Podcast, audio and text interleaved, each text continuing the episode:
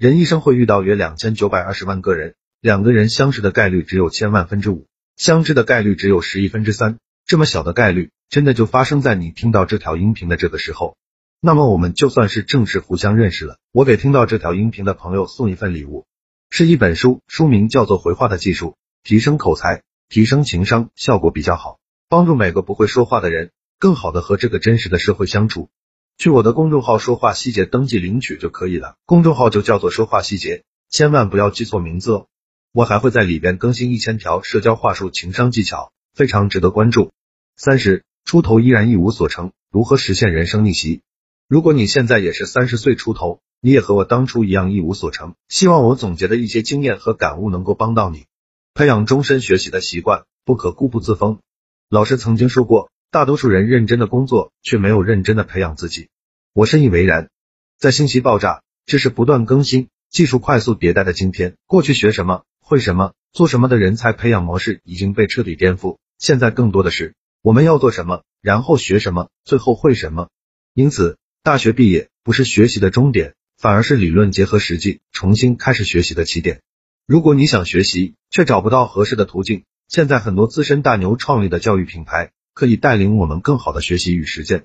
第二，合理规划好自己的职业路径，不可随意跳槽。大学毕业后不是不能跳槽，但是不能频繁跳槽，更加不能盲目跳槽，而是应当遵循以下原则。要么立足于某个专业行业可以调整，但是在专业领域一定要持续打造自己的权威性。比如财务，从国企到外企，从初创公司到上市公司，不同的企业背景可以使自己的财务专业经验更加丰富，资历更加厚实，短板更加弱化，技能更加完备。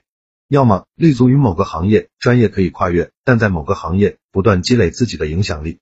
比如立足房地产行业，从营销企划。到工程建设，到人事行政，到设计研发，到投资发展，如果在各个专业领域都有轮岗锻炼的机会，并且取得一些成绩，那这样的复合型人才一定是高级管理岗位的有力竞争者。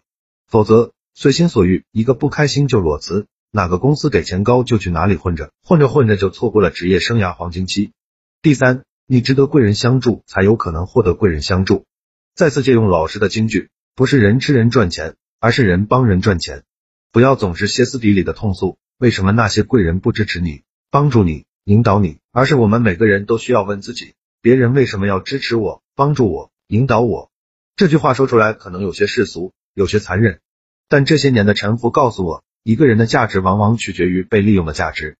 我们要想获得别人的支持与信任，首先要做到利他与成全。选择比努力重要，与谁同行比要去的远方更重要。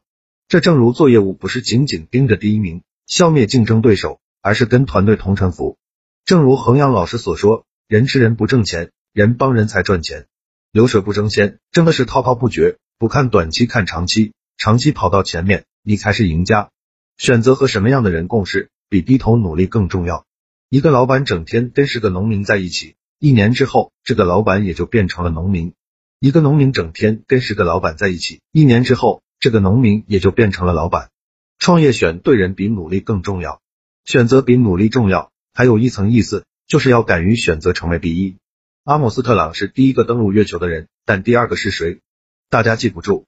一说起房地产，大家首先想到的是王健林；一说起九百九十六，映入眼帘的是马云。你要打造个人品牌，就要瞄准第一。取其上者得其中，取其中者得其下，取其下者无所得。好了，这条音频到这里就结束了。会有人直接就离开了，也会有人觉得与众不同。从我说的话就能感受得到真诚。那么愿意继续保持缘分的朋友，去我的公众号免费领一本书，帮你提升说话、情商和口才。我掏钱买书送给大家，你去登记了，我就想办法寄给你。公众号名字叫说话细节，